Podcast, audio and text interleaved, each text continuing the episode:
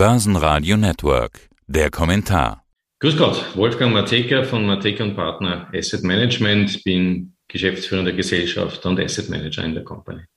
Herr Mateka, zu Wochenstart ist, glaube ich, das Thema klar. Jackson Hole. Letzte Woche sind ein paar Sätze gefallen, die dem Markt offenbar nicht so gefallen haben, den Marktteilnehmern nicht ganz so gut gefallen haben. Ihnen auch nicht. Wir haben vorhin kurz telefoniert. Ich habe schon rausgehört, Sie waren jetzt auch nicht so begeistert.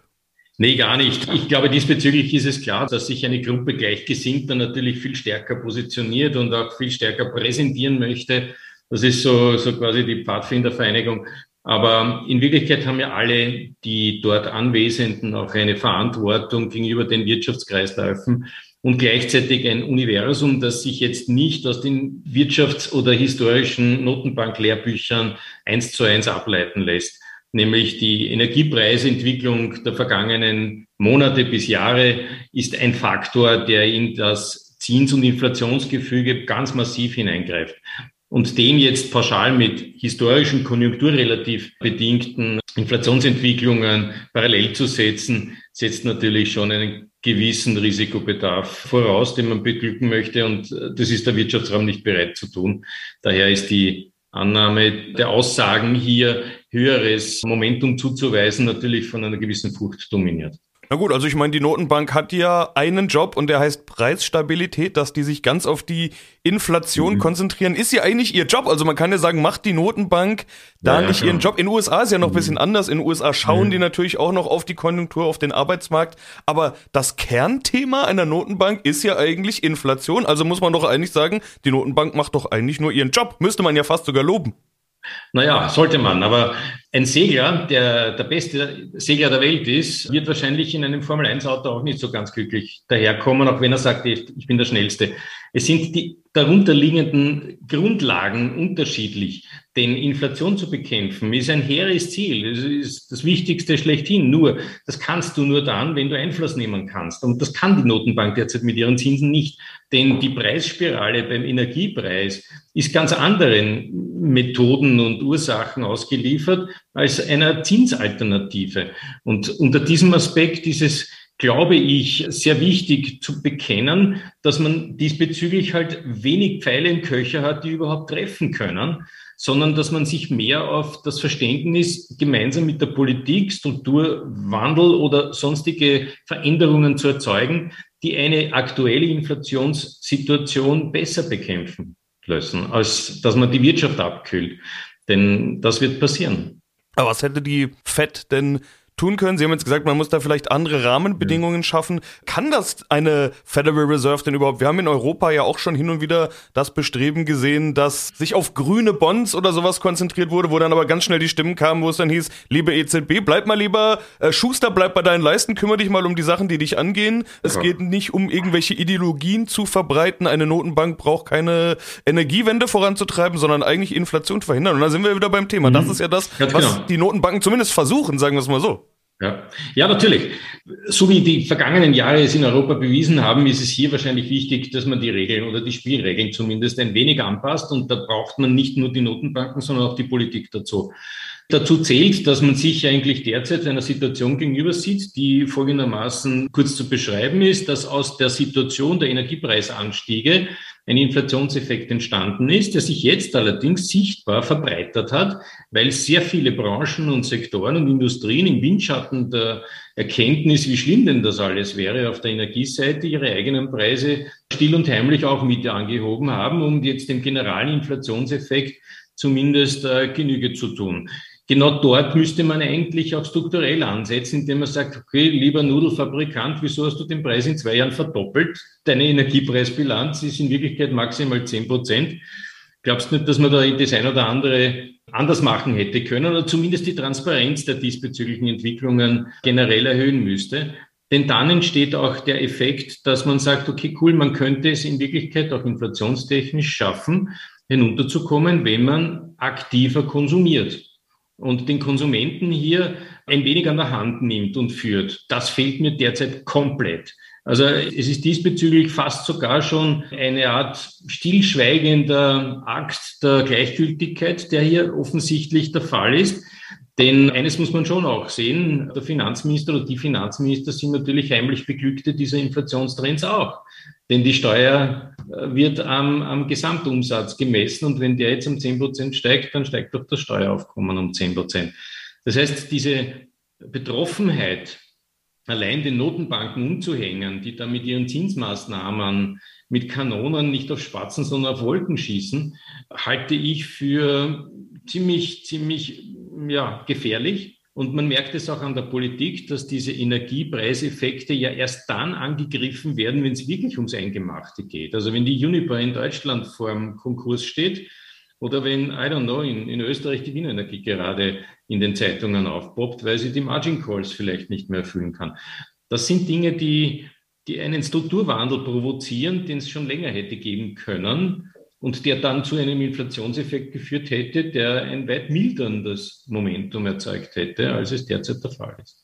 Dieser Wandel ist eben nicht da gewesen, Sie haben es ja gerade schon angedeutet, hätte schon länger passiert sein können, ist aber nicht ja. passiert. Und jetzt müssen wir damit eben irgendwie umgehen. Man versucht ja jetzt vieles in die Wege zu leiten. Aber so unflexibel wie wir ja auch sind mit auch Bürokratie, Politik und so weiter, geht das nun mal alles nicht so schnell. Äh, das bringt nicht ja. nur eine Menge Unsicherheit, sondern wenn es dumm läuft, ja echten Stillstand mit sich. Also wenn die Energie Gashahn, Stromnetz und so weiter, wenn das überfordert, stillgelegt, wie auch immer ist, dann haben wir ein echtes mhm. Problem. Also das Energiethema wird sich kurzfristig ja gar nicht lösen lassen, egal was wir tun.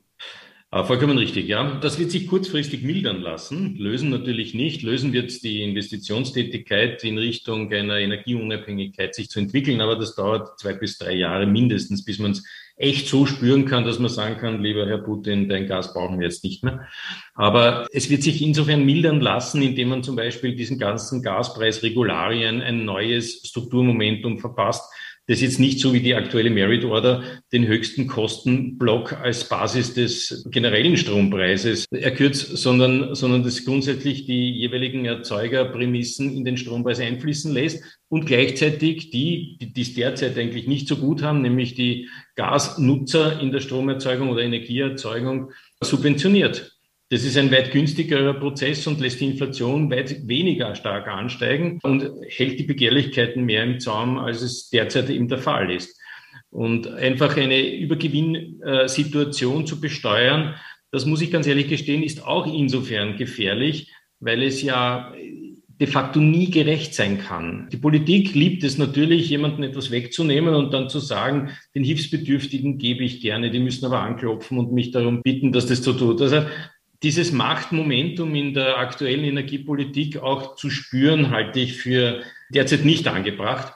Und ich glaube auch, dass es ein drittes Momentum in Europa geben müsste, das man wegverhandeln könnte, nämlich das Momentum, dass unterschiedliche Energieerzeugungssituationen vorherrschen, also Polen nur Kohle oder fast Kohle, Frankreich mit seiner Atomkraft, Österreich mit glücklicherweise sehr viel Wasserkraft äh, gegenüber Deutschland, die irgendwo in der Mitte stehen und denen man fast helfen muss da gehört es zu einer äh, gemeinsamen äh, Entschlussfähigkeit und da muss sich die Europäische Union diesbezüglich durchringen und zwar schnell, weil sonst werden sie von Putin arbitriert. Da braucht man gar nicht intelligent sein dazu. Ja, das ist jetzt ja nicht unbedingt das Idealbild, was wir hier beschreiben, im Prinzip seit Monaten schon beschreiben. Also es sieht ja alles nicht besonders gut aus. Zinsanhebungen Definitiv, die stehen im Raum. Rezession, die steht mehr als nur im Raum. Eigentlich fast nicht ausweichlich, würde ich jetzt mal behaupten, aber ich bin ja. nicht derjenige, der hier die Thesen aufstellt, sondern das lasse ich Sie mal beantworten. Lässt sich das noch verhindern? Also mein Szenario, Zinsanhebungen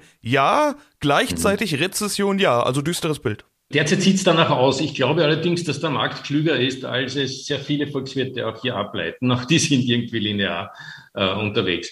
Wenn man schon beklagt, dass der generelle Inflationstrend ein sich verbreiterndes Momentum der bewussten Nutzung von der Energiepreisdramatik im Hintergrund darstellt, wo man seine Preiserhöhungen stillschweigend de facto rüberbringt, ohne jetzt wirklich Betroffener zu sein oder hauptsächlich Betroffener zu sein, dann bringt das einen Inflationstrend in der Verbreiterung. Okay, der wird sich auch durch Zinsmaßnahmen nicht ändern lassen, weil das ist einfach entstanden, auch nicht durch Nachfrage, sondern durch Begehrlichkeiten. Aber die Gewinnsituation der jeweiligen Unternehmen wird steigen. Das heißt, die werden plötzlich bessere Ergebnisse als erwartet berichten und das widerspricht dem rezessiven Erwartungsmomentum. Das andere ist natürlich, dass ein übertriebenes EZB oder FED Gremium da wie wild zinserhöhend unterwegs ist, natürlich sehr wohl auch jede Investitionsplanung äh, beeinflussen wird und diesbezüglich auch negativ über den Haufen werfen könnte, wenn man sich nicht sicher ist, wann denn das aufhört. Und ich glaube daher, dass wenn jetzt das Pfadfindertreffen aus Jackson Hole jetzt wieder in die altgestammten Büro- und Umgebungsformalitäten zurückkehrt, dass man sich den jeweiligen lokalen Befindlichkeiten wieder stärker auseinandersetzen wird müssen und dass die nächste Zinsmaßnahme wahrscheinlich aus dem Bedarf, einen beruhigenden Tenor in dieses ganze Thema hineinzubringen, im Wissen, dass man eigentlich mit den Kanonen auf die Wolken schießt, auch formell wahrscheinlich die letzte aggressive sein wird. Das heißt nicht, dass es die letzte ist, aber die 50 in Europa und die 75 wahrscheinlich in Amerika, denke ich mal, wird irgendjemanden dazu verleiten, danach zu sagen, so, das war's jetzt einmal. Genug für das erste Mal. Wir halten uns dann weitere Pfeile im Köcher. Okay, also das heißt natürlich, die wesentliche Frage, die in so einem Interview immer beantwortet werden muss, ist, warum soll man in einem solchen Umfeld überhaupt noch Aktien kaufen? Sie haben jetzt zwei Dinge gesagt, die ich gerne aufgreifen will. Das eine ist die Unternehmenssituation und das andere ist die Notenbanksituation. Der letzte Punkt, den Sie gerade angesprochen haben, also dass Sie in Aussicht gestellt haben, dass es vielleicht positive Überraschungen ja. der Notenbank geben könnte, im Sinne von nicht mehr ganz so restriktive Notenbankpolitik, wie sie jetzt nach Jackson Hole im Raum steht.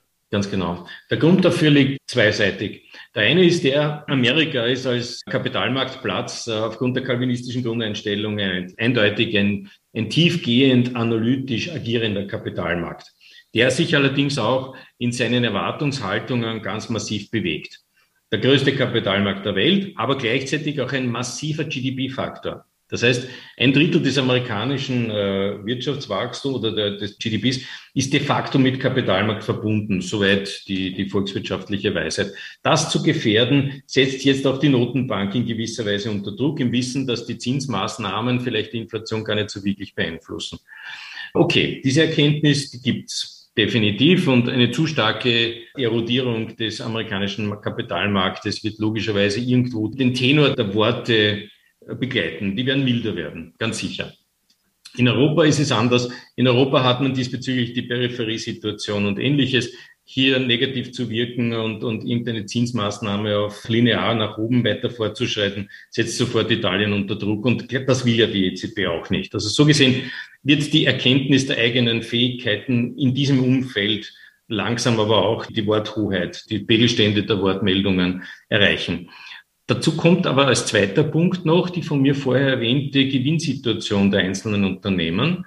Und sollte der Konsum nicht massiv einbrechen, und ich glaube, das wäre das gefährlichste Momentum, weniger die, die, die Zinsmaßnahmen, dann wird sich zu einer Gewinnsituation der jeweiligen Unternehmen, da muss man natürlich in den jeweiligen Sektoren auch sehr vorsichtig sein, aber trotzdem kommen, die jetzt gar nicht so diesen negativen Erwartungshaltungen entspricht. Das heißt, die positiven Überraschungen, an denen wird gerade gekocht.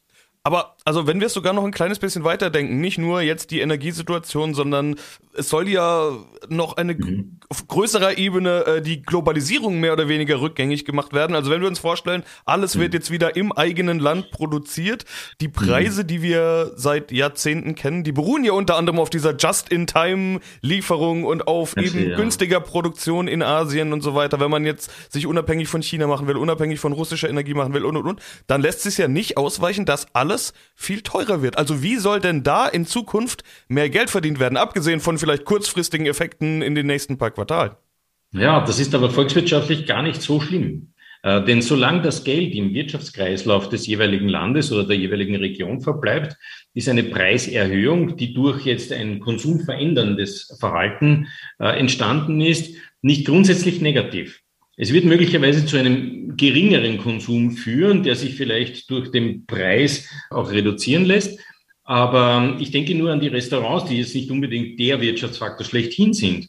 Aber am Ende von Corona, von dem einen oder anderen Lockdown, war es zwar schmerzhaft spürbar, dass die ein oder anderen Preise gestiegen sind, aber ich glaube zu wissen, dass der Besuch bei den jeweiligen Lokalen eigentlich nicht massiv nachgelassen hat eher die Situation der Arbeitskräfte dort hat dazu geführt, dass das ein oder andere Lokal schließen musste oder die Öffnungszeiten verschoben hat. Das heißt, man bewusst konsumieren wird wahrscheinlich dann das Ziel sein, um sich etwas mehr leisten zu können, das aus lokal, whatever Wirtschaftskreisläufen stammt, auch im Bewusstsein, die Schweiz als Paradebeispiel dafür, uh, made in Switzerland, Swiss made, whatever. Also die sind ja fast schon gewohnt, teuer zu kaufen, weil sie eben damit ihr lokales chauvinistisches Bewusstsein unterstreichen. Und das ist gar nicht einmal so schlecht. Schwächt am langen Ende wieder diejenigen, China und Co., die jetzt plötzlich ihren Hauptimporteur vielleicht nicht mehr so stark in der Bilanz sehen. Ich will ein Fazit versuchen, was man jetzt klar rausgehört ist. Aktien offenbar ja. Gehen wir mal genauer rein. Was bedeutet das dann? Wo schauen Sie sich um? Was kaufen Sie jetzt, beziehungsweise was würden Sie kaufen mit Blick auf die mittlere bis weitere Zukunft?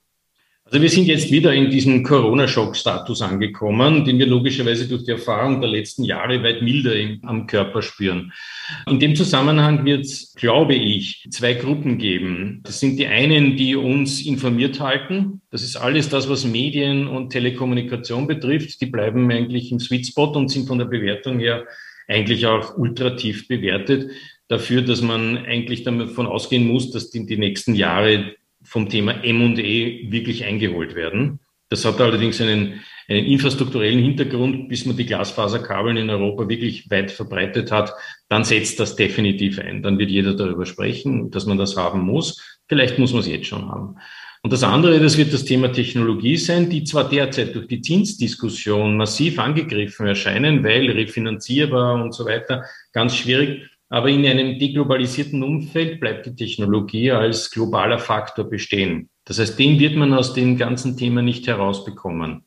Und neben diesen beiden global dominierenden Sektoren kommen natürlich immer die Links- und Rechtssektoren dazu, also beispielsweise Nahrungsmittel, beispielsweise alternative Kraftstoffe, beispielsweise Unternehmen, die denen zuarbeiten, beispielsweise Energieunternehmen, die nicht einer Pauschalbesteuerung unterliegen werden, sondern sich als Solution Provider im Bereich der Alternatives präsentieren.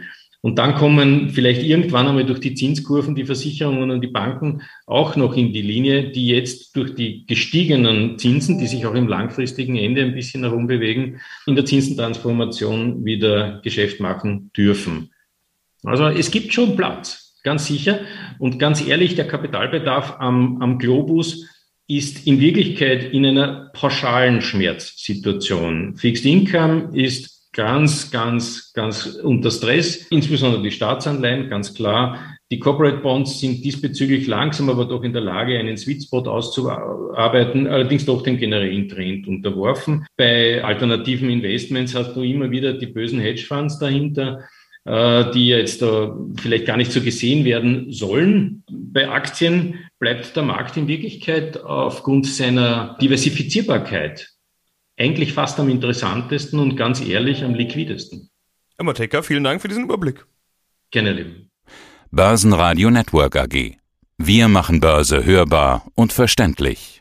Hat Ihnen dieser Podcast der Wiener Börse gefallen? Dann lassen Sie es uns doch wissen und bewerten Sie unseren Podcast mit vollen fünf Sternen. Vielen Dank und bis zum nächsten Podcast. Alles rund um Börse.